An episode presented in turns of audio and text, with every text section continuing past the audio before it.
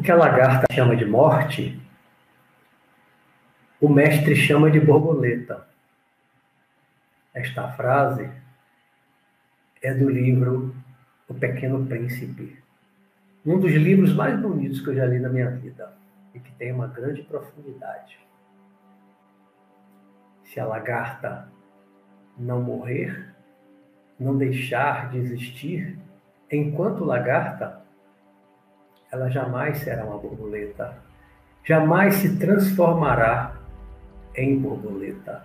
Ela continuará rastejando pelo solo da terra, jamais voará. As sementes têm o poder de cobrir todo o planeta de verde.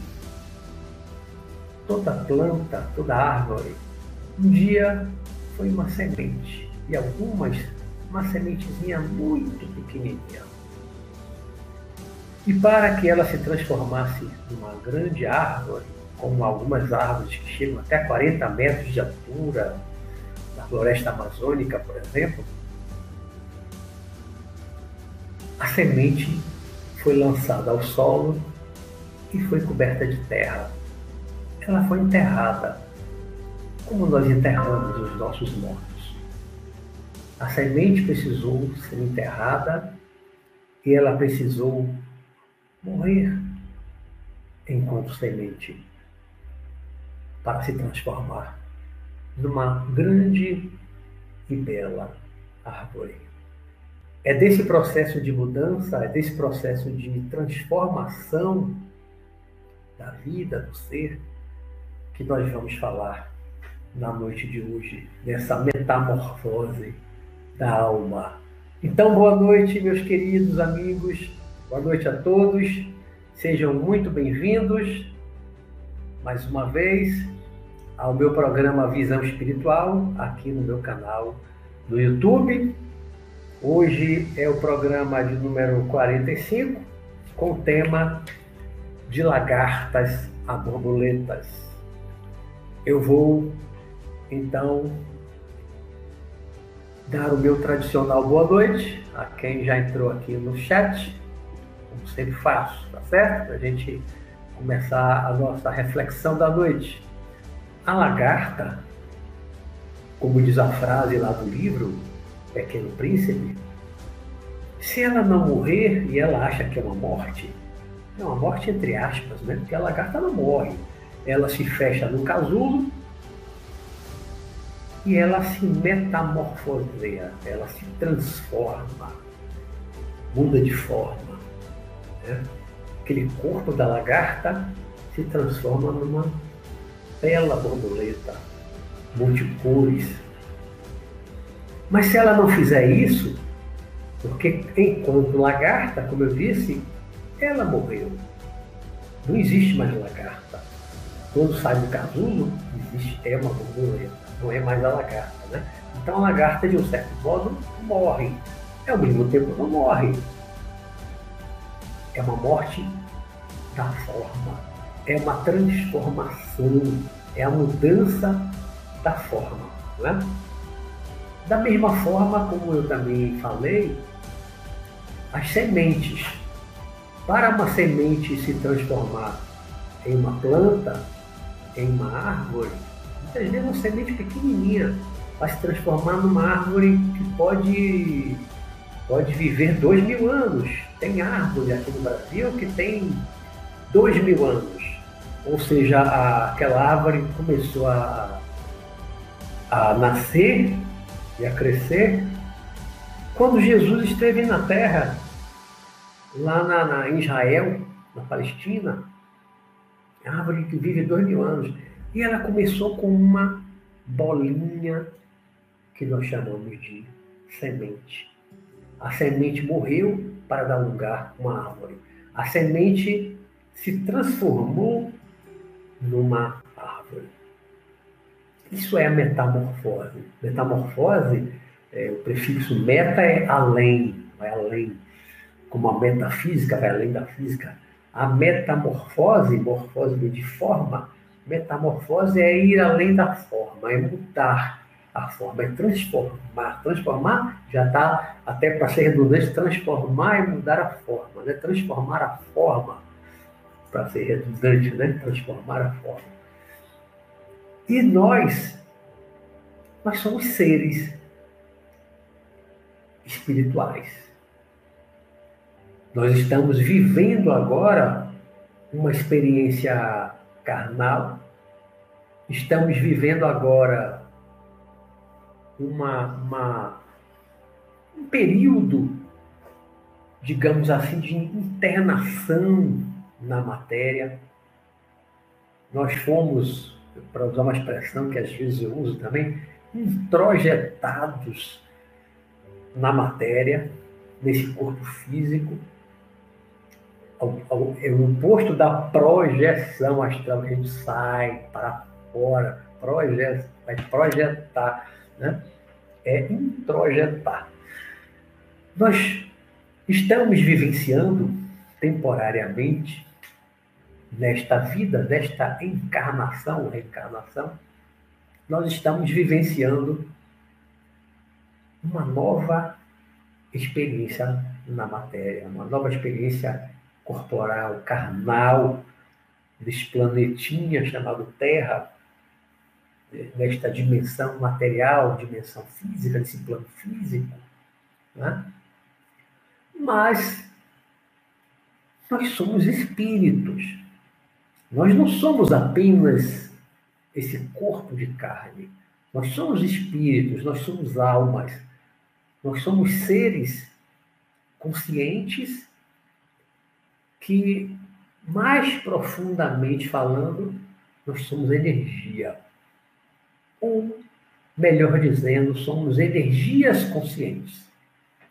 Somos uma unidade de consciência, revestidos de vários graus de matéria ou de energia. Falar em matéria e energia, no fundo, dá no mesmo, é a mesma coisa.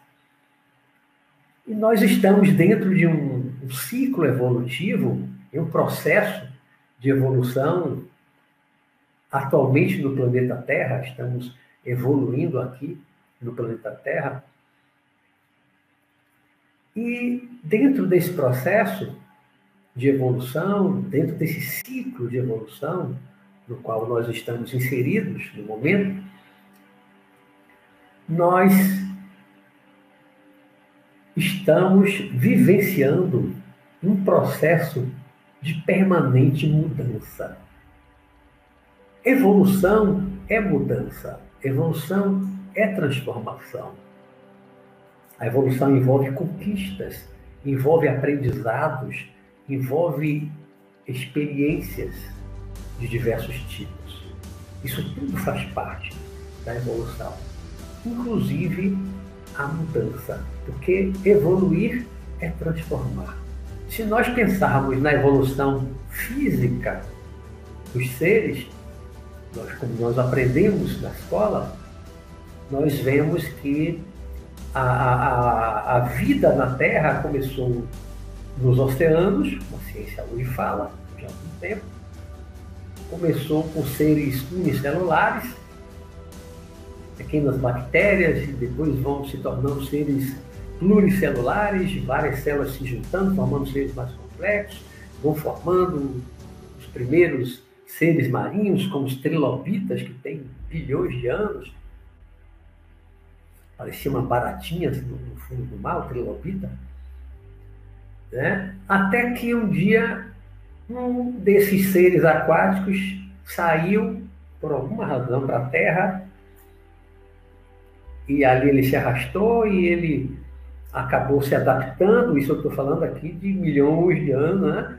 saiu para a Terra e pode ter levado um tempo ali, anfíbio, viver na Terra e na água, até que alguns ficaram na Terra de forma definitiva, se transformaram em seres rastejantes, aqueles lagartos, né? depois vão se transformando em outros mamíferos, surgem, até chegar no ser humano, e se nós olharmos para trás enquanto seres humanos, vamos ver que nós, há alguns milhões, não muitos milhões, há alguns poucos milhões de anos atrás, nós éramos hominoides, peludos, nus, antes de, de, começar a usar roupa de pele de animal, inicialmente nus, quando descemos das árvores e começamos a andar eretos, nas savanas africanas, né, ainda nus, e ali o hominoide vai se transformando, vai ficando mais inteligente, vai construindo objetos, né? e vem o homem de Neandertal, já é mais evoluído, já tem a roupa de, de pele,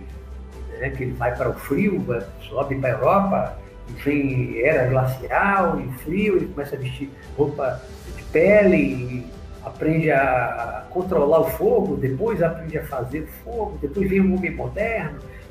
Então nós vemos toda uma transformação física do homem, desde o nosso antepassado que desceu das árvores e começou a ficar de pé, e aí vem os hominoides, o homem neandertal, para até para chegar até nós, seres humanos, Homo sapiens sapiens, no presente, houve uma evolução grande, física, fisiológica.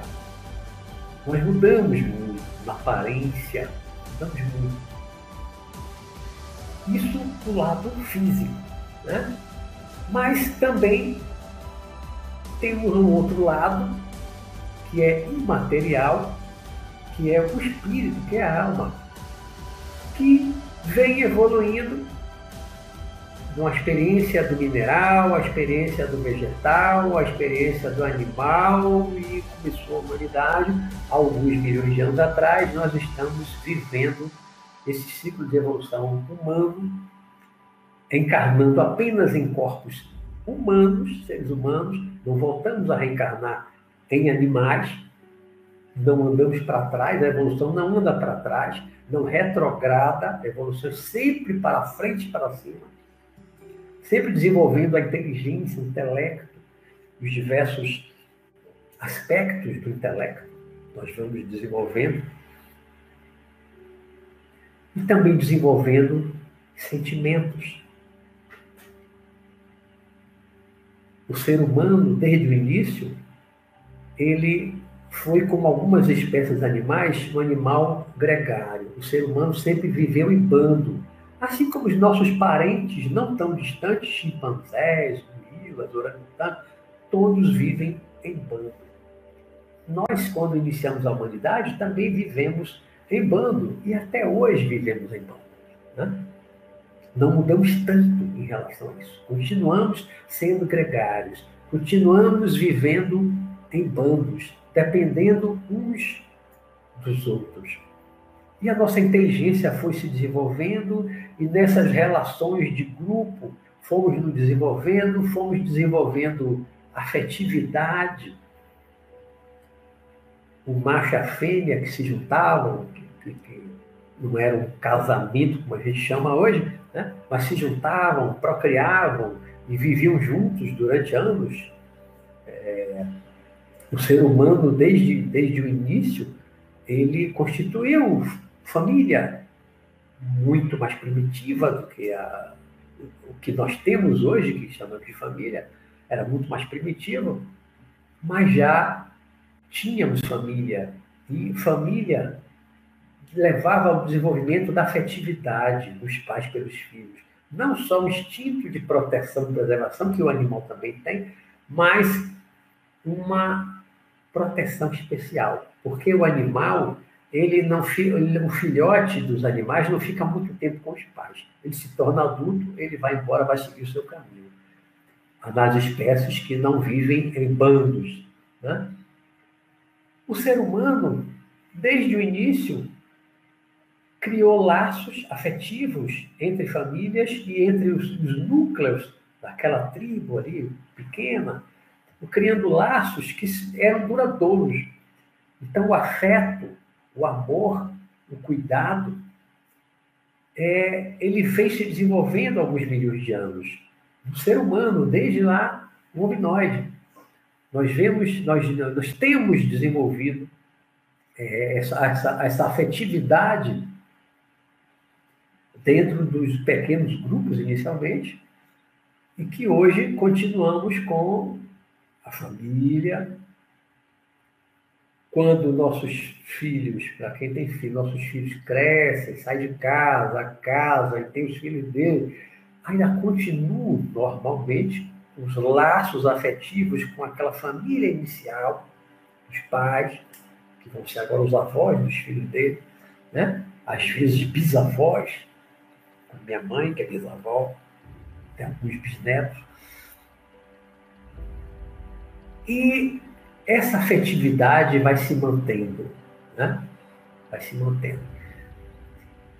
E nós vamos mudando, nós vamos mudando muito ao longo do tempo, nós vamos passando por um processo de, de, de mudança pelas experiências que nós vamos tendo ao longo da vida, ao longo das vidas, das encarnações, das reencarnações nós vamos absorvendo valores, nós vamos aprendendo uma série de coisas, técnicas, tecnologia, desde o homem lá que aproveitou um pau comprido e ele apontou ali a, né, a ponta e transformou na lança para caçar, para se defender construiu um machadinho um pedaço de pau, pedra e um pedaço de cipó e amarrou e fez um machado também para caçar, para quebrar alguma coisa ou para se defender.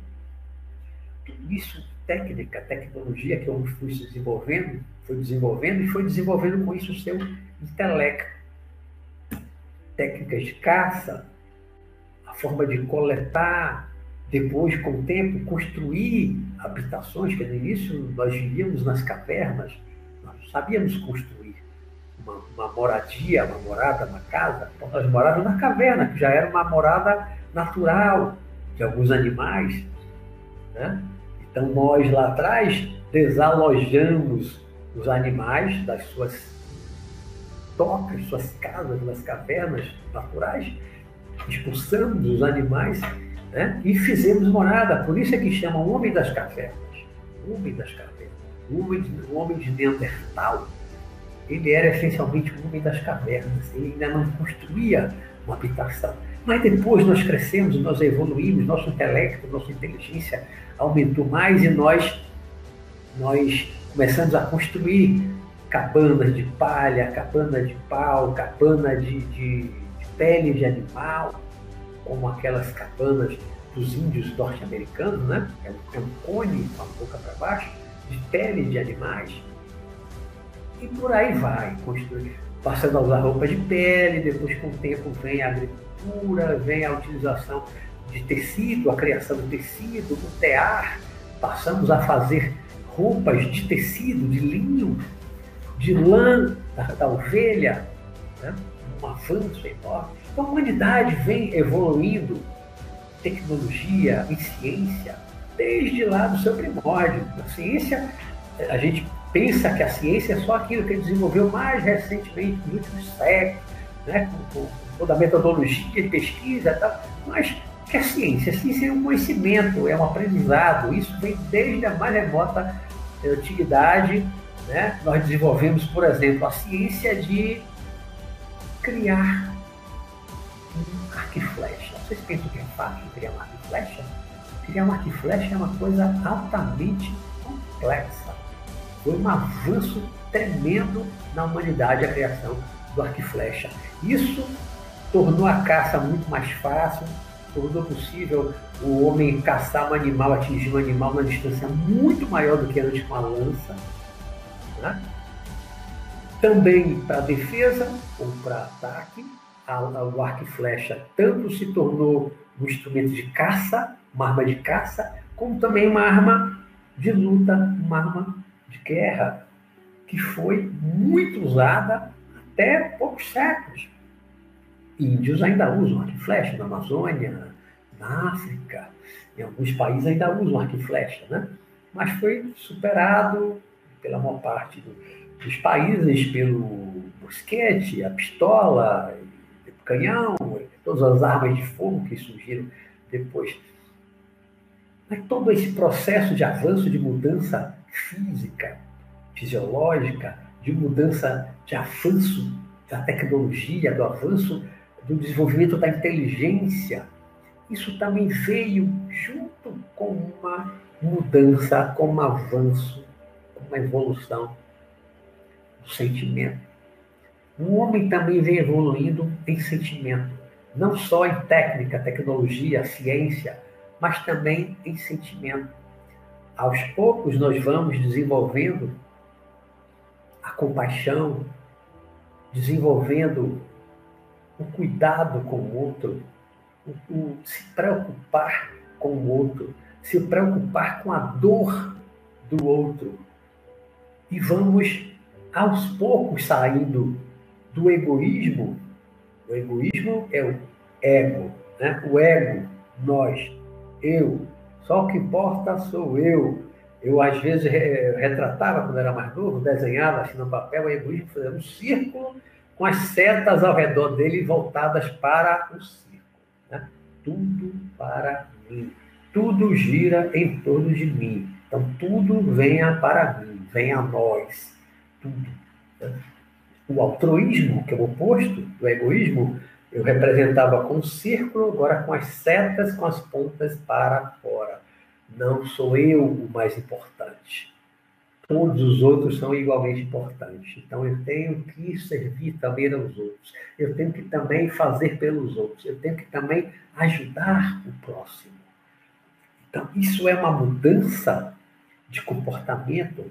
Isso é uma mudança de foco do espírito, de foco da alma, de sair de si mesmo, de conseguir sair de si mesmo para se dedicar aos outros. Pessoas como São Francisco de Assis, Jesus Cristo, Buda, Madre Teresa de Calcutá, irmã Dulce daqui da Bahia, de Salvador, que também virou santa, Chico Xavier, Divaldo Franco, tantas pessoas que dedicaram, algumas ainda dedicam, a vida, dedicaram a vida, a vida, pessoas que desencarnaram com 60, 70, 80, 90, mais anos de vida, uma vida desde a mais tenra juventude, desde o início da juventude, dedicaram a sua vida a servir ao próximo.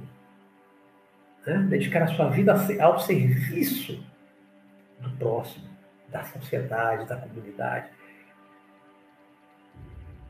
se abstiveram de tantos prazeres, abriram mão de tantos prazeres que poderiam ter, poderiam gozar, tantas coisas, abriram mão para servir os outros. Servir os outros. Chico Xavier, de Calcutá, Chico Xavier, pessoas que renunciaram à riqueza, Buda se derramou tudo para buscar a iluminação, depois se iluminou para ajudar, para levar a luz para a humanidade. Né? Para milhões de pessoas, até uns 80, 82 anos de idade. Jesus dedicou a sua vida e literalmente deu a sua vida para também levar uma mensagem para a humanidade. Francisco de Assis também era rico. Até uma certa idade da juventude, ele era um farrista, bebia, participou de duas guerras, uma época estava pesquisando sobre ele, para escrever um livro sobre ele, que envolvia ele, e vi que ele participou de duas guerras. São Francisco de Assis participou de duas guerras, era um farrista. Rico, filho de pai muito rico, comerciante, lá de Assis. Né? E ele, de repente, largou tudo, abriu mão da riqueza do pai, ele ia ser herdeiro, ele abriu mão de tudo ficou só com a roupa no corpo e decidiu se dedicar aos pobres. O resto da vida ele se dedicou a cuidar de pobres, pobres doentes, enfermos. São, são exemplos de pessoas, de espíritos que atingiram um patamar de evolução que as tornam capazes de abrir mão da sua vida, ou pelo menos de parte da sua vida, de algumas horas diárias, alguns dias da semana, para se dedicar ao próximo, para se dedicar ao bem de outras pessoas, a ajudar, socorrer outras pessoas. São pessoas que mais atrás já foram é, como lagartas, já rastejaram. Foram pessoas que também tiveram muitos vícios, muitos defeitos, podem ter feito mal a outras pessoas, então, em outras vidas, talvez, outras encarnações. Mas chegaram a um ponto da vida, da evolução espiritual, em que elas começaram o processo de autoconhecimento mais profundo e do autoconhecimento que leva ao reconhecimento dos defeitos, dos vícios, dos males internos da alma. Essas pessoas começaram a sentir um desejo, uma vontade de mudar. Sentir um desejo de se transformar. Porque o autoconhecimento ele é apenas um primeiro passo. O autoconhecimento é o conhecimento de si mesmo. Tá? Você para, reflete, se interioriza e ah, eu sou egoísta, sou vaidoso, sou orgulhoso. Tá, você reconhece que você é tudo isso, que você tem todos esses defeitos, reconhece que tem tal vício, tal vício. Bom, você se autoconheceu. Isso é autoconhecimento. E se autoconheceu, se re reconheceu os seus vícios, seus defeitos, suas limitações, mas isso é só o primeiro passo. Não adianta você ficar assim, ah, eu sou egoísta, eu sou vaidoso, sou orgulhoso. Sim, e daí? Você vai fazer o que com isso? Então depois tem que ir outros passos. Que outros passos? O que é que eu posso fazer para me tornar menos egoísta? Como é que eu posso trabalhar o egoísmo? Para reduzi-lo? Como é que eu posso me tornar menos vaidoso? Como é que eu posso me tornar menos orgulhoso? Como é que eu posso me tornar menos egoísta? Existe fórmula para isso? Existe técnica para isso? Não. Existe uma técnica para transformação interior. Não existe técnica. Eu acredito muito na vontade. Eu sou uma pessoa que eu penso muito assim no poder da vontade, acredito muito no poder da vontade. Quando a gente quer uma coisa, que a gente quer muito uma coisa, a gente trabalha para alcançar essa coisa. Principalmente coisas internas. Porque tem coisas materiais que, por mais que a gente tente mudar, a gente não consegue. Aí eu entendo. As limitações humanas. Tem coisas materiais que a gente não consegue. Mas as coisas da alma, as coisas do espírito, as coisas internas em nós, que não dependem de leis, decretos, presidente da República, governador, prefeito, não depende do Congresso Nacional, depende do Judiciário, depende de ninguém. Só depende de nós essas coisas internas nós podemos trabalhar e nós podemos mudar. Nós podemos trabalhar o nosso egoísmo, nossa vaidade, nosso orgulho, a nossa ambição, avareza e tantas outras coisas, tantos outros, outros defeitos humanos, sem depender de ninguém, sem depender de leis, essa mudança interior, essa transformação interior, ela não depende dos outros. Não depende dos outros. Só depende de nós. Fazer a metamorfose interior, fazer a metamorfose da alma, não depende de ninguém. Só depende de você. E você tem que querer. Porque se você não quiser mudar, ninguém pode fazer você mudar.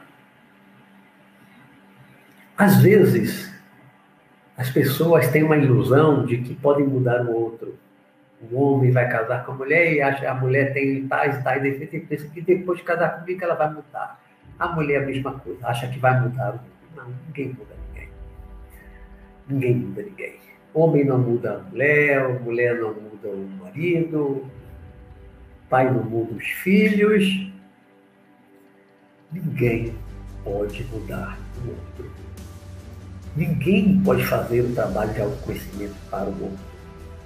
Ninguém pode fazer a metamorfose da alma do outro. Esse processo de autoconhecimento, de auto-reconhecimento daquilo que nos incomoda, daquilo que nos faz mal, daquilo que não nos convém mais, daquilo que está atrapalhando a nossa evolução, esse processo é um processo nosso, é pessoal, é intransferível, é inalienável. Nós não podemos transferir esse processo de mudança interior para outras pessoas. Não podemos. Porque ninguém poderá caminhar o nosso caminho. Ninguém poderá fazer aquilo que deve ser feito por nós. Ninguém, ninguém. Nem a nossa mãe, nem o nosso pai ninguém poderá caminhar por nós.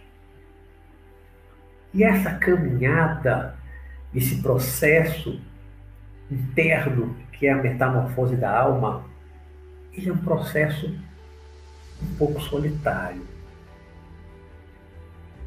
Assim como uma meditação, uma prática da meditação, é uma prática solitária. Porque quando você mergulha dentro de você, você está mergulhando sozinho você não pode mergulhar junto com outra pessoa, segurar na mão do outro. Vamos mergulhar junto aqui no, no interno, no processo de meditação. Não, é sozinho. Meditação é um processo solitário. Né? Então, esse processo de autoconhecimento, que é o primeiro passo para uma mudança interna, mudança de valores, mudança de pensamentos, mudança é, que vai levar, no final das contas, a mudança de comportamento, porque tudo começa na mente. Começa na mente. Né? Pensamento, desejo, vontade, apego, tudo isso tem que ser conhecido, tem que ser reconhecido, tem que ser trabalhado para que o nosso comportamento, o nosso comportamento, ele é impulsionado por dentro, ele vem de dentro. Quando nós agimos para fora, agimos no mundo, na sociedade, agimos com as outras pessoas, ou mesmo sozinhos, nós estamos agindo impulsionados por nós mesmos, impulsionados pela nossa mente, impulsionados pela nossa mente, pelos nossos pensamentos, pelos nossos desejos, que estão relacionados com os nossos apegos, então, no processo de autoconhecimento, nós temos que mergulhar fundo dentro de nós mesmos para percebermos o que é que nós temos dentro de nós. Quem somos nós de verdade? Porque quando nós olhamos em um espelho, você olha para você, você olha para os seus olhos, você está vendo um corpo, você está vendo uma aparência está vendo uma casca, uma embalagem. Você não está vendo, você é espírito. Quando você olha no espelho, você está vendo só o externo. Mas quando você fecha os olhos, você mergulha dentro de você mesmo. E você pode reconhecer quem você é de fato. Quem sou eu? O que sou eu? Por que eu estou aqui? De onde eu vim? Por que eu estou neste mundo? Por que eu estou nesta vida? E reconhecer dentro de nós, identificar os nossos valores, os nossos defeitos, os nossos vícios. Como nós ainda somos pequeninos, nós somos espíritos infantis, comparado aos espíritos luminares, como Jesus, como São Francisco de Assis, nós, o grosso da humanidade, ainda somos espíritos imaturos, crianças espirituais. E nós temos ainda muitos vícios, muitos defeitos, muitas limitações. E ainda temos muitas dificuldades de nos libertarmos desses defeitos, desses vícios, dessas limitações. Dá trabalho mudar. Dá trabalho mudar. Dá muito trabalho. Não é fácil mudar. Não é fácil mudar. Dá muito trabalho. Mas se nós não tivermos coragem de iniciarmos esse processo de mudança interior, dessa transformação da alma, dessa metamorfose da alma, se não tivermos coragem de iniciarmos esse processo, nós jamais nos, tor nos tornaremos borboletas. Jamais nos tornaremos belas e coloridas borboletas voando por aí, pelos jardins floridos. Nós vamos continuar sempre seres rastejantes na Terra, com as limitações que a lagarta tem. Diferente da borboleta, né? Que vai longe, a lagarta para andar 100 metros, quanto tempo ela leva? A borboleta, em poucos segundos, avançou 100 metros e vai longe de uma floresta para outra, enquanto que a lagarta não sai muito ali daquele espaço. Se nós quisermos mudar, se nós quisermos deixar de ser espíritos pequeninos, rastejantes, para nos tornarmos seres de luz, espíritos mais evoluídos, se quisermos ir para o paraíso, para o céu, como falamos na semana passada, né? Por que não vamos para o céu? Lembra da provocação da semana passada? Foi toda uma reflexão, né? Por que não vamos? Não vamos porque não queremos ir. Ninguém nos impede. Lembra que eu falei semana passada? Ninguém impede. Não há portões pedindo passaporte para entrar no céu, no paraíso. Podemos entrar livremente. O nosso passaporte é a nossa vibração, é o nosso padrão vibratório, é a sutileza ou a sutilidade maior do nosso corpo espiritual. Esse é o nosso passaporte, único passaporte. É o nosso corpo espiritual sutil e uma vibração sutil, elevada. E a gente entra no céu do paraíso. Basta isso, basta. Parece simples, né? Parece simples. Mas para termos um corpo espiritual sutil, para termos uma vibração bem elevada, isso depende do nosso interior. Como eu falei a semana passada, pensamento vibra, pensamento é energia. Emoção é energia, vibração, sentimento também é energia, é vibração. Então, tudo que há dentro de nós, emoções, sentimentos, pensamentos, eu coloco essas três coisas básicas, né? Sentimentos, emoções e pensamentos. Ou pensamentos, emoções e sentimentos. Isso que há dentro de nós tem vibração. Isso vibra. Quando dá uma mensagem aqui de conexão fraca. Espero que não caia. A conexão está instável. Espero que não caia. Então, é, novo. Está dando aqui uma mensagem. A conexão está instável. Vai demorar. Espero que não caia. Tudo que há dentro de nós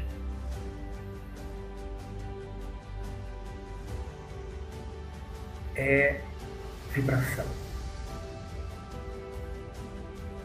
tudo vibra.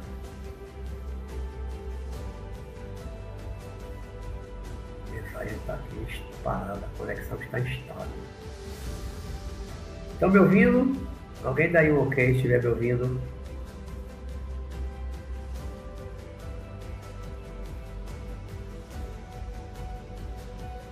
Estão me ouvindo? Tá ok? Que a mensagem está parada ali. Tá ok, beleza. Obrigado. Que a mensagem não saiu mais dali, que a conexão está instável. Beleza. Então, continuando. Então, tudo, tudo dentro de nós é vibração. Sentimentos, emoções, pensamentos, tudo isso é vibração. E são os nossos pensamentos, emoções, sentimentos que determinam a qualidade do nosso corpo espiritual, assim, da nossa aura, nosso campo de. O nosso corpo espiritual, ele se reveste de uma matéria de acordo com o nosso padrão interior, nosso equilíbrio interior de sentimentos, emoções. Quanto mais equilibrados nossos pensamentos, quanto mais equilibradas as nossas emoções, quanto mais elevados nossos sentimentos, maior é o nosso padrão vibratório e mais sutil é o nosso corpo espiritual. E é isso que garante que a gente, após a morte do corpo físico, que a gente suba, que a gente se eleve para dimensões, para planos cada vez mais eh, elevados, superiores, até chegar naquilo que as religiões chamam do paraíso, do céu. Mas temos uma longa caminhada até lá, não é? Temos uma longa caminhada. Ainda estamos longe, a maioria de nós. Ainda estamos longe do céu, do paraíso. Longe de merecermos o céu, o paraíso. Por quê? Porque nós ainda temos muitos defeitos. É? Nós ainda temos muitos defeitos. Se a gente parar para pensar, e pensem aí comigo, você se considera uma pessoa egoísta? Sim, não, mais ou menos. Você é uma pessoa orgulhosa? Sim, não, mais ou menos. Você é uma pessoa vaidosa, muito vaidosa? E estou falando aqui só de vaidade de se olhar no espelho, de se maquiar, cortar o cabelo, vestir uma roupa bonita. Não, estou falando só disso. Muito mais de uma vaidade interior, a vaidade do saber, a vaidade do conhecimento, a vaidade de ter um conhecimento, de, vaidade de ter bens. É mais esse tipo de vaidade. Você é muito vaidoso? Você é vaidoso? Sim, não, mais ou menos. Você é ambicioso? Não, sim, mais ou menos. Avarento, muito apegado às coisas, aos bens, ao dinheiro. Sim, não, mais ou menos. Então, essas são apenas algumas das coisas que são obstáculos para a nossa evolução. São alguns entraves para a nossa evolução ser muito egoísta, ser muito vaidoso, ser muito orgulhoso, ser muito apegado às coisas materiais, ser avarento, muito ambicioso. Tudo isso em exagero atrapalha a nossa evolução. Tudo isso gera uma vibração de baixa qualidade e densifica o nosso corpo espiritual. As pessoas que são muito orgulhosas, muito vaidosas, muito avarentas, muito egoístas, têm esse padrão mental, têm as emoções desequilibradas, sente muita raiva, tudo toma raiva, tudo enraivece, perde o equilíbrio, perde a estribeira com muita facilidade. Essas pessoas estão sempre gerando uma vibração baixa e densificando o seu corpo espiritual. Por outro lado, as pessoas que já atingiram e buscam atingir, estão sempre trabalhando interiormente para ter um equilíbrio emocional maior. Digo perfeito, porque a perfeição ainda está longe de nós, mas para ter um razoável equilíbrio emocional.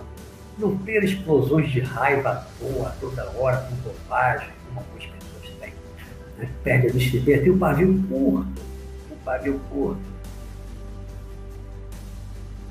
Alongue o seu pavio. Alongue cada vez mais o seu pavio. Para não dizer que eu tenho pavio curto. Não, eu tenho um pavio longo. E que o meu pavio se alongue cada vez mais. Para eu não me irritar à toa, não me irritar por bobagem, não perder as estribeiras facilmente, não sair do meu equilíbrio, não sair do sério com facilidade por bobagem. Que eu consiga manter a minha serenidade, uma paz, uma tranquilidade constante, constante. Pode ser que de vez em quando uma coisa ou outra tire um pouquinho, não sei, tá? mas manter um padrão de equilíbrio, de serenidade. Serenidade. Até a palavra, quando a gente fala devagar, né, já acalma, né? Serenidade. Acho essa palavra muito bonita, né? Uma pessoa serena, uma pessoa calma, equilibrada. Essa deve ser a nossa meta. Tornarmos pessoas serenas, uma pessoa zen, calma, tranquila, Parece que o mundo está pegando fogo, o mundo está explodindo, o mundo está acabando. E a pessoa está calma, está serena, não se desespera, não se, desas, né? não se desequilibra, consegue manter uma tranquilidade. Esse equilíbrio emocional é primordial, é muito importante para a nossa evolução. Trabalhar o egoísmo, dar um pouco de nós, do nosso dinheiro, do nosso tempo, dos nossos bens, aquilo que é supérfluo para nós, que abunda, você tem abundância, aquilo que abunda em você, dê um pouco da sua abundância para os que não têm. Tem tanta gente hoje que não tem. Né? Fazer a chamada caridade, doação, doar, seja um tempo, um ombro para a pessoa chorar, uma palavra de consolo, ou as coisas materiais, se você pode, isso é um exercício para o nosso egoísmo o exercício, o abrir a mão, aquelas pessoas têm a mão fechada, né? A mão fechada, não abre a mão nem para dar Deus. Entendeu? Fala isso, né? Não tem a mão fechada, não abre a mão nem para dar Deus. Dá Deus assim, mão fechada. A gente assim, né? Apegada, o dinheiro apegado, as coisas materiais. Então, doar as coisas que não nos servem mais, coisas que não são mais úteis. Você tem uma roupa que já você não gosta mais, às vezes não está nem velho, mas você enjoou, não dê para os outros. Abra mão. Isso é um exercício para o egoísmo, para o apego. Isso é trabalhar o desapego. Desapegue-se daquilo que não é útil mais para você. Está perfeito, mas não é útil mais para mim. Eu não uso mais. Então vou dar para outro que vai usar. Às vezes nós temos coisas deixando de estragar lá no quarto, nos fundos, num depósito, né? lá numa caixa. As coisas muitas vezes estragando na nossa casa, que não nos... as coisas muitas vezes estragando na nossa casa, que não nos serve mais, que não nos é mais útil nós não vamos usar, a gente sabe que não vai usar mais, tem lá tem 10 anos que está um depósito, não vai usar mais. Dê para quem pode fazer bom uso. Dê para quem pode dar para uma pessoa que esteja precisando daquilo que não me serve mais. Isso é um exercício de abrir a mão, e mais do que abrir a mão, é abrir o coração. Abrir né? Porque abrimos a mão, mas também estamos abrindo o coração. É trabalhar o egoísmo. Não ter tanta ambição, tanta ambição de ter muito, principalmente só para você. Se você pensa em ter mais para também compartilhar com os outros, para ajudar os outros, tudo bem. Mas não tem aquela ambição. Eu quero muito, eu quero muito só para mim, para mim, para mim, tantos necessitados no mundo. Tantas pessoas passando fome no mundo. Né? Não vamos desperdiçar comida, desperdiçar água. Porque tantas pessoas sem água encanada em casa, tantas pessoas que não têm o que comer, não sabem o que vai comer amanhã, não sabem o que vai dar para os filhos amanhã. Então, essas coisas todas nós temos que ir trabalhando, trabalhar a nossa consciência, ampliando a nossa, a nossa consciência, olhando mais para fora, olhar para dentro na hora do mergulho do autoconhecimento, né? reconhecer as minhas limitações, reconhecer as minhas dificuldades, reconhecer os meus defeitos, reconhecer os meus vícios. Bom, agora abro os olhos vou para fora. Agora vou para fora.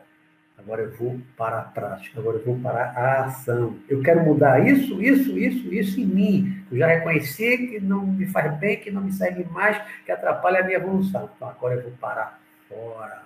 Então agora eu vou me doar, agora eu vou amar mais, eu vou procurar a pessoa que, com quem eu briguei, vou tentar me reconciliar, vou fazer as pazes, vou trabalhar o perdão, porque o perdão liberta o perdão faz um bem enorme, principalmente para quem perdoa, muito mais do que para quem é perdoado. O primeiro e maior beneficiado do perdão é quem perdoa. Por quê? Porque uma mágoa, um rancor, um ódio, isso faz um mal terrível nas pessoas, faz um mal terrível dentro de nós. Quando nós perdoamos de verdade, nós nos libertamos disso. Né? Nos libertamos disso. Isso também faz parte da metamorfose da alma libertar-se das mágoas, de todo rancor, de todo ressentimento, né? não guardar mais mágoa, esquecer, passar uma borracha, relevar tantas coisas pequenas que nós podemos relevar. Releve, deixe para lá uma coisa tão boba, tão pequena, deixe para lá. Né? Deixa a pessoa seguir o caminho, a pessoa lhe fez o mal, lhe proferiu lá uma ofensa, ela vai resgatar na hora certa, a lei de causa e efeito, a lei do karma, vai determinar um reajuste de quem lhe ofendeu, quem lhe matou, quem lhe feriu, quem lhe fez Mas não seja você a querer ser o agente da lei, ser o julgador, ser o executor da lei de causa e efeito. Deixe que a lei haja, a justiça divina haja. Então, não busque jamais a vingança, não guarde raiva, não odeie. A metamorfose da alma passa por tudo isso. Perdoar, não odiar, não guardar nada. Amar mais as pessoas, amar mais as pessoas, cada vez mais. Amar, na verdade, como dizia Buda, amar a todos os seres vivos. Amar a todos os seres vivos. Nós estamos longe de amar a todos os seres vivos. Né? Ainda comemos muitos animais, ainda matamos, né? Ainda estamos presos a toda uma matança muito grande do planeta para nos alimentarmos. Então, isso já mostra como nós somos ainda pequenos, somos ainda pouco evoluídos. Né? Mas isso vem em segundo plano. O principal é a gente já conseguir uma mudança razoável dentro de nós em relação aos seres humanos. Espaço mais adiante, numa outra etapa de evolução, nós vamos deixar de matar os nossos coitados, nossos irmãos animais carneiros. Deixe para uma outra etapa, né? A humanidade ainda, ainda, sua esmagadora maioria, não está de fato preparada para isso.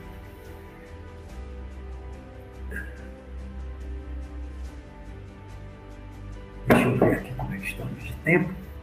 Eu estou falando, esqueci de olhar. Né? Então, gente, de lagartas a borboletas, que é a nossa reflexão de hoje, que é a metamorfose da alma, né? é isso tudo que eu estou falando.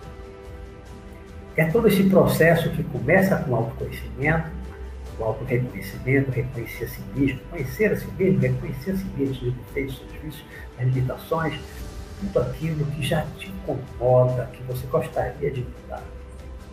E não deixe para amanhã esse processo de autoconhecimento, de reconhecimento e de mudança. Não deixe, não vá protelando, não vá adiando para amanhã, para amanhã, para amanhã, para amanhã. E também não delegue, não transfira esse processo para outras pessoas.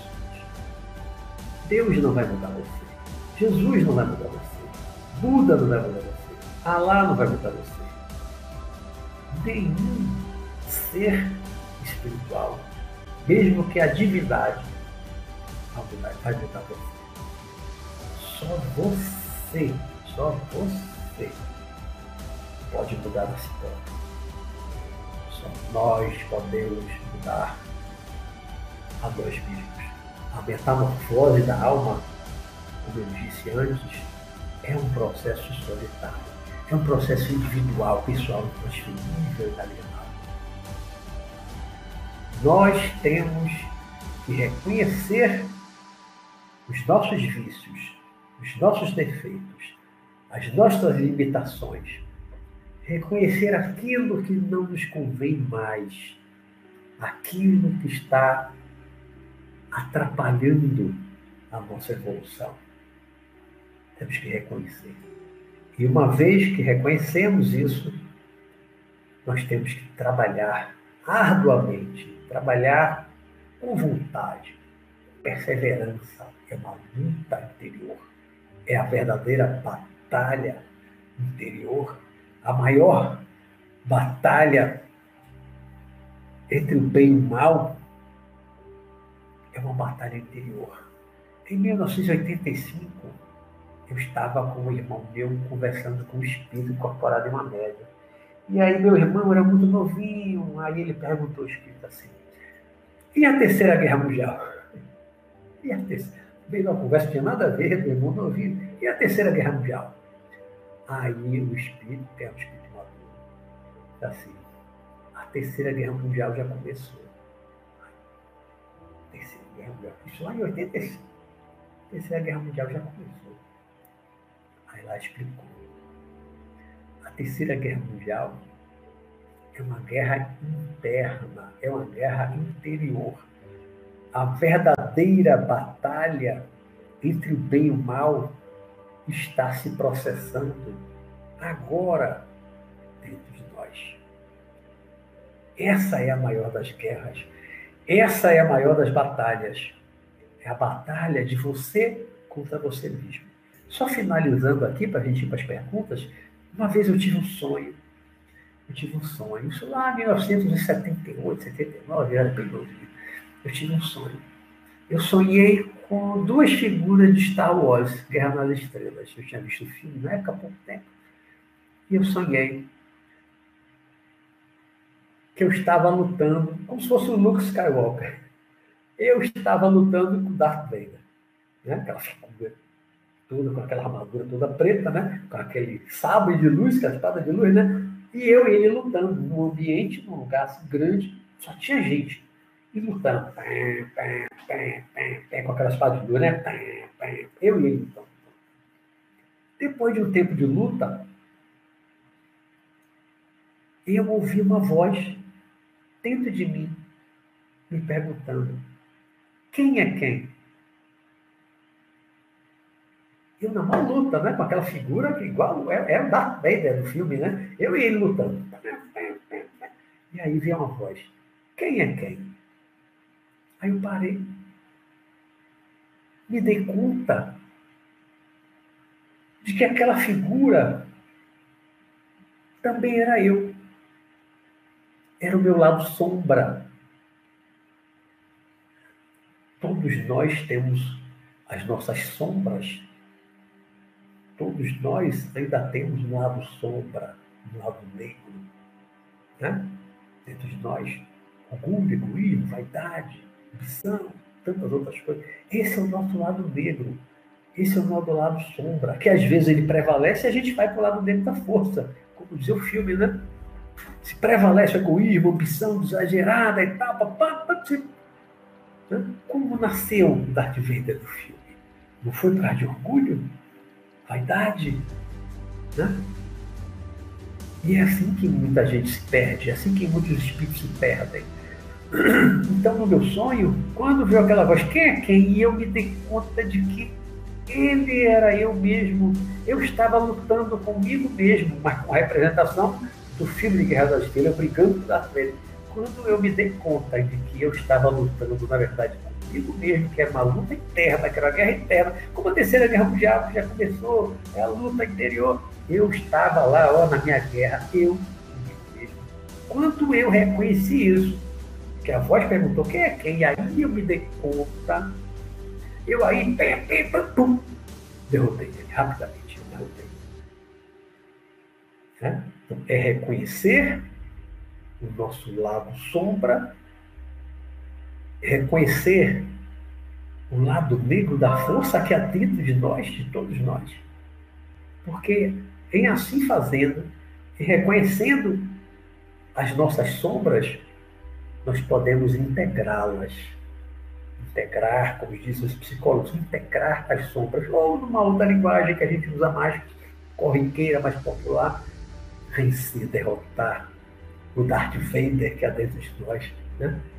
Derrotar o lado negro da força que nos puxa. Né? Então, que prevaleça a luz, a força. Né? A força esteja com você, como lá no Star Wars, né? Que a força esteja com você.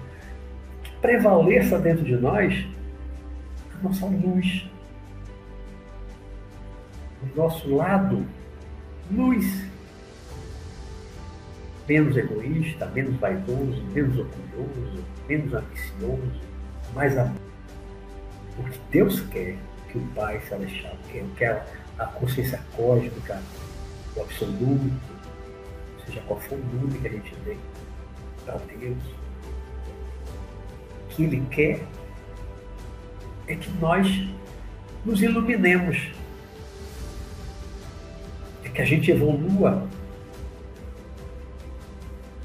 e a gente possa subir para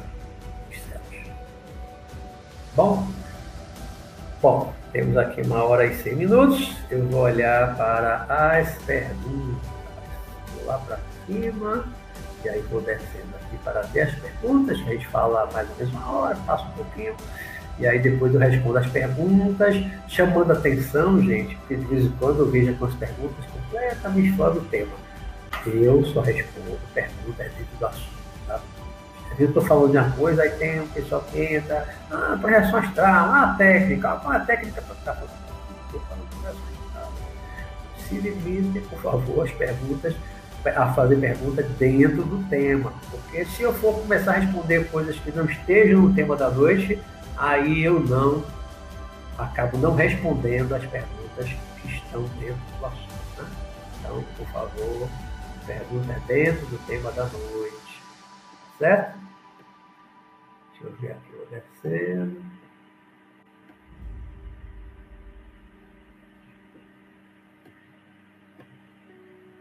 Acho que hoje foi mais reflexão mesmo que vem. Eu estou vendo aqui uma pergunta. Essa minha pergunta, ah, essa minha pergunta já cai embaixo. Pergunta de Luiz Henrique. Pergunta, Luiz. Estava vendo um testemunho de um cara ex-satanista e a projeção e o famoso mentor, ele diz que é um demônio que está ao lado daquela pessoa. Nós precisamos repensar as práticas. É, é o que eu acabei de falar, né? A pergunta não tem a ver com o tema da noite.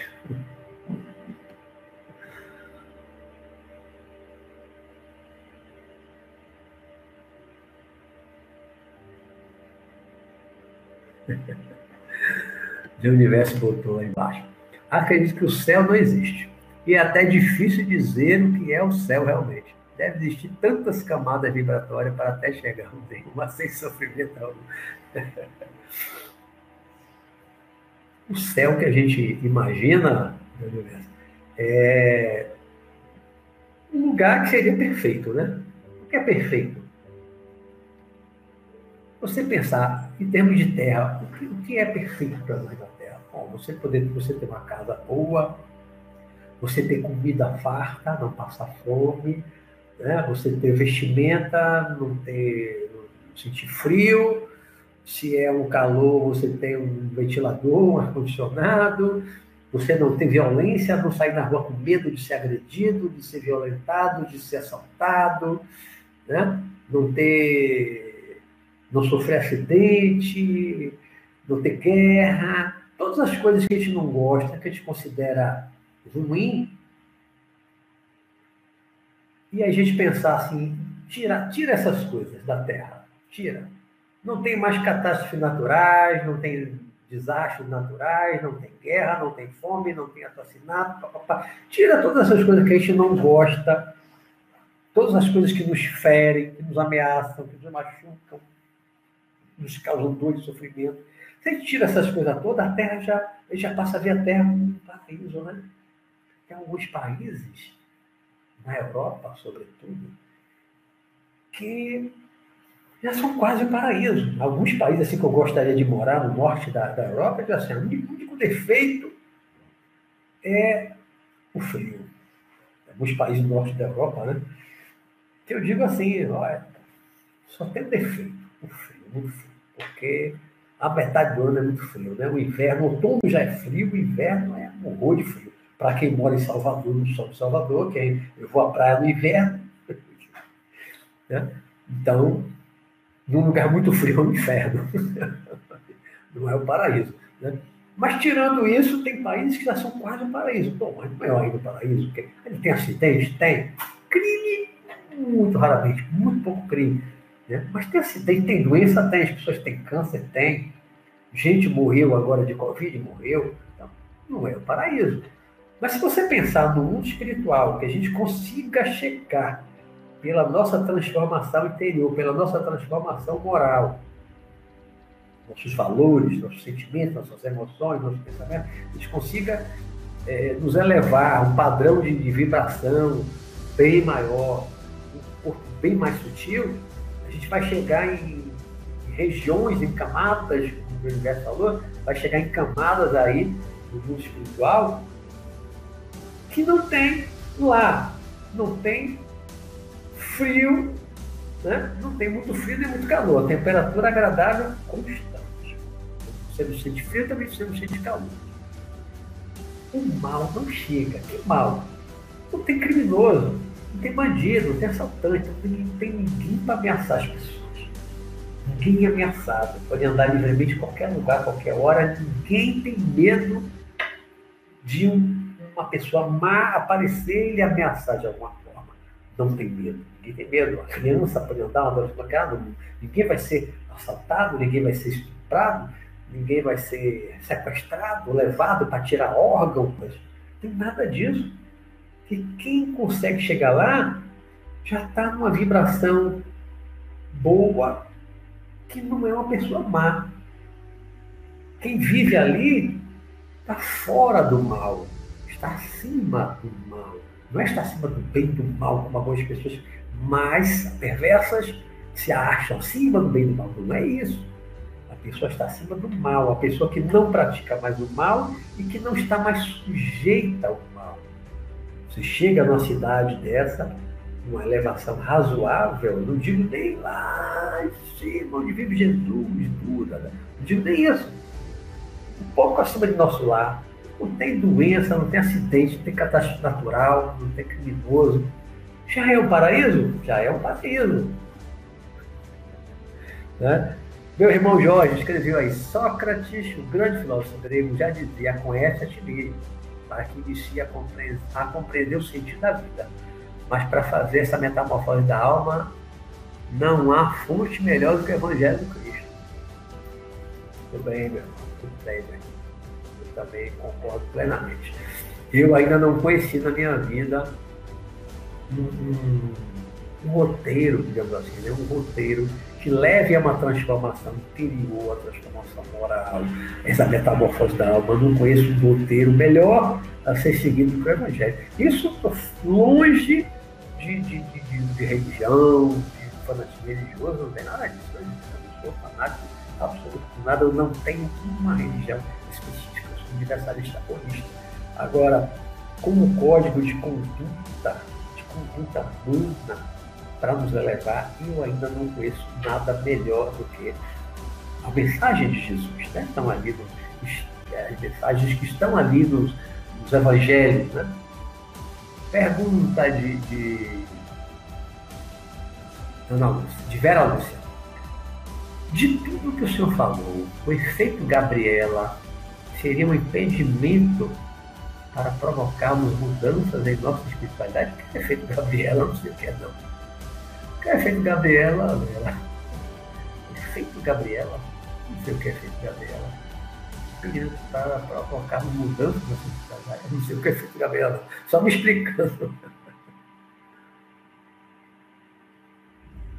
Marta Delgado, lamentável que no grupo familiar alguns fiquem para trás em termos de evolução espiritual. É natural, Marta, porque cada um está no seu ritmo. A gente vê isso dentro das nossas famílias. Cada um está no seu ritmo de evolução. A gente não consegue fazer com que o outro siga o nosso ritmo. Ninguém consegue isso. Com filho. Nem filho. Filho, irmão. Dentro de, de, das famílias, há, há espíritos em, níveis de evolução diferentes, com, com, uma visão espiritual diferente. Né?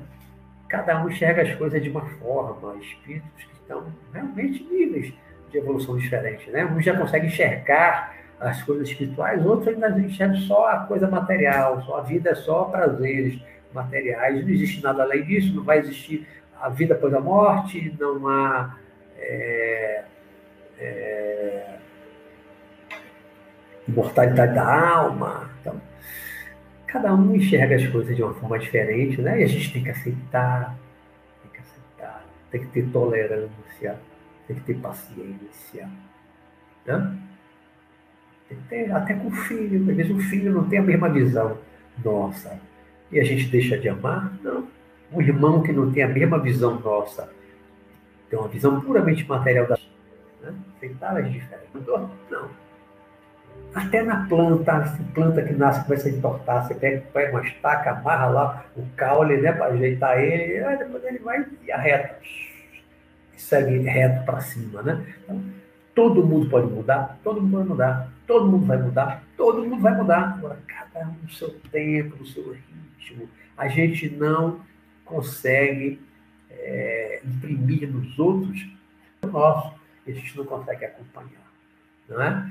Então, é aceitar, é aceitar cada um no seu nível, cada um no seu ponto de evolução.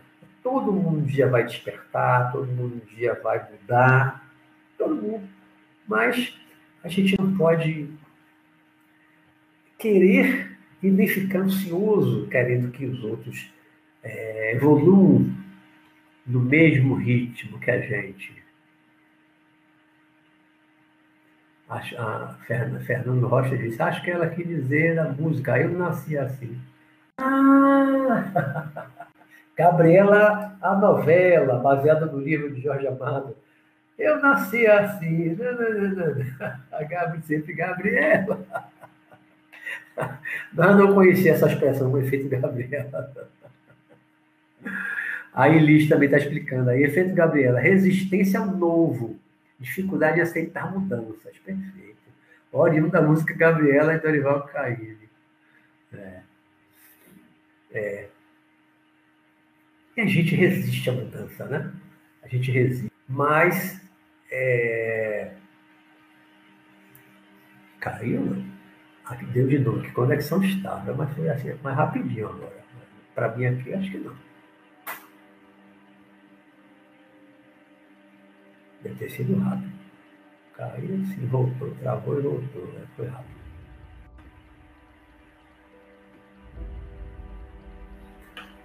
Foi rapidinho. Espero que não tenha caído. Né? Estamos aqui já quase no final. Espero que não tenha caído. Internet é um horror.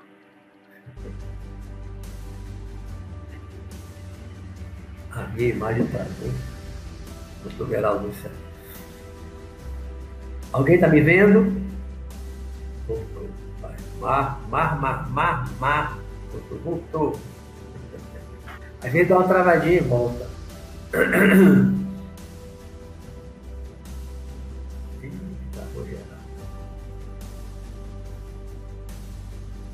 É, a gente tá para um, tá para o outro, tá normal.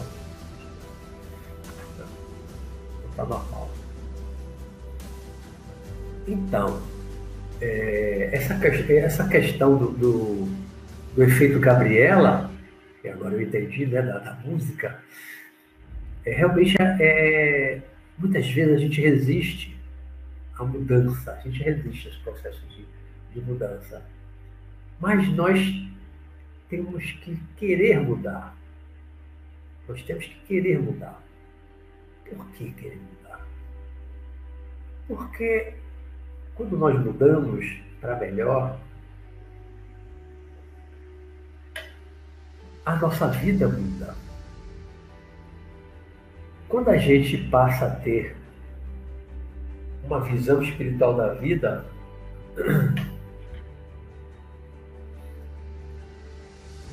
a nossa vida muda.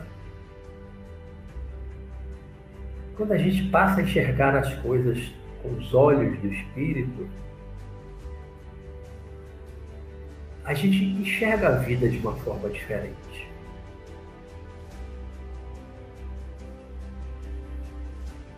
Não é? Tá, travou? Bota, tá normal, travou, voltou, normal, sim. Sei se travou não. Se travar, eu não vou voltar, porque o tempo já está acabando mesmo. Se travado, vai ficar por aí. Normal agora, tá ok. Obrigado. Eles quando dá uma travadinha volta, né? É, para mim, pra mim, a minha imagem aqui não travou, não congelou. Falta pouco tempo aqui para gente. Se por acaso travar geral, eu, eu nem volto. Vou aproveitar então esse, esses minutos finais e que tem a ver também com o que a gente vem falando na semana passada e hoje. É, essa questão de ir para o céu, né?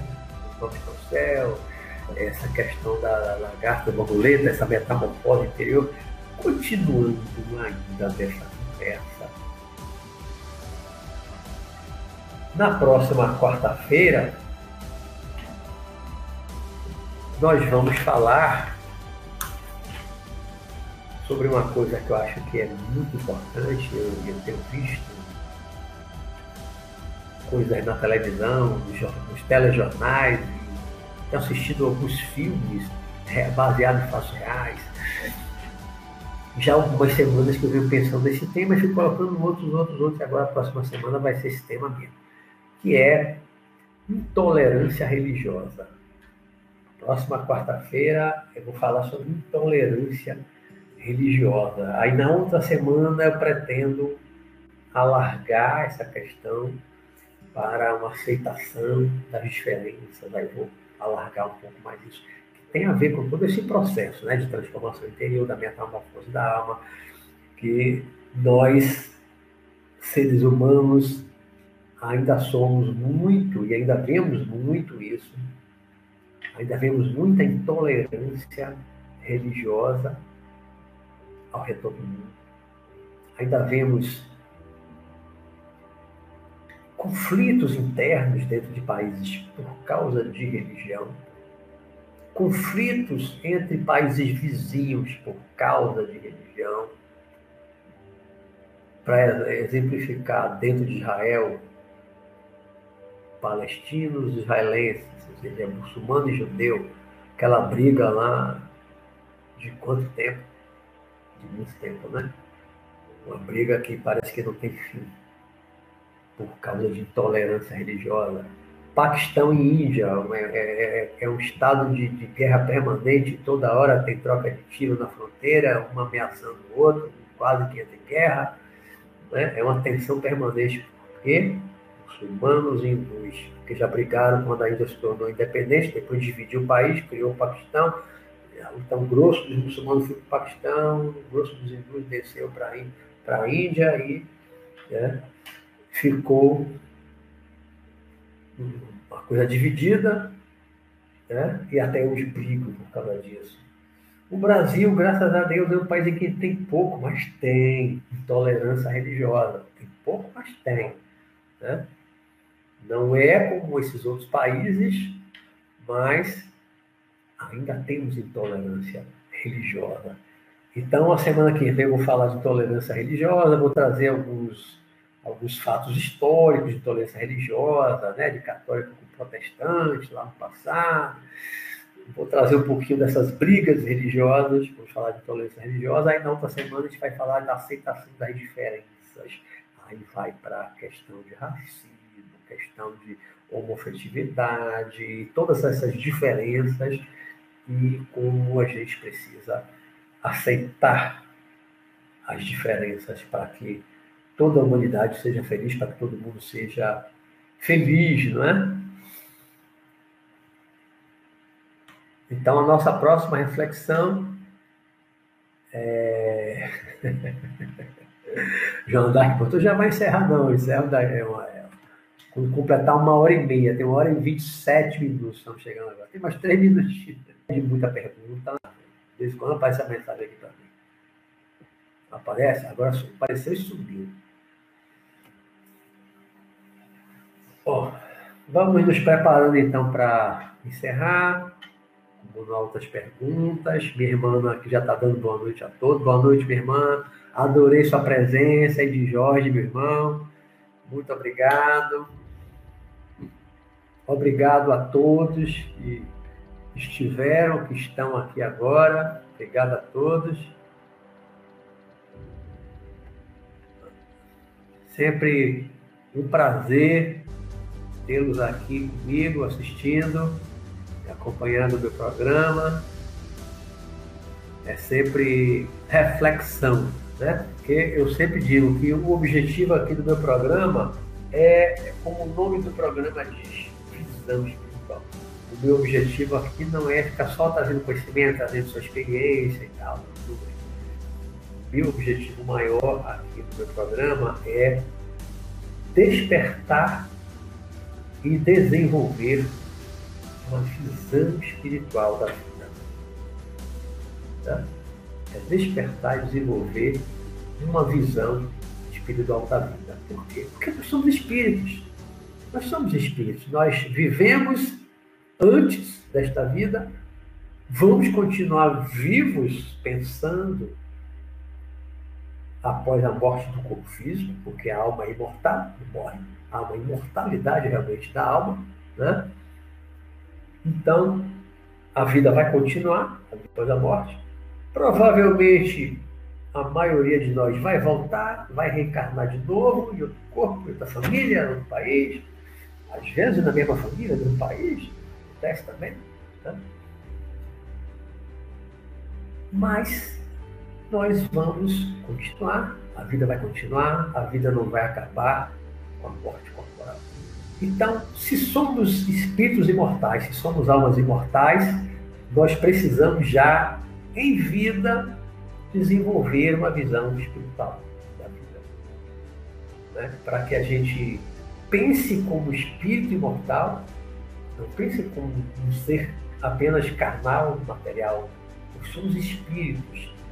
Se nós estamos aqui para aprender, nós estamos aqui para aprender do quê? Nós estamos aqui aprendendo o quê? O que é que precisamos aprender? Por que é que estamos aqui? Né?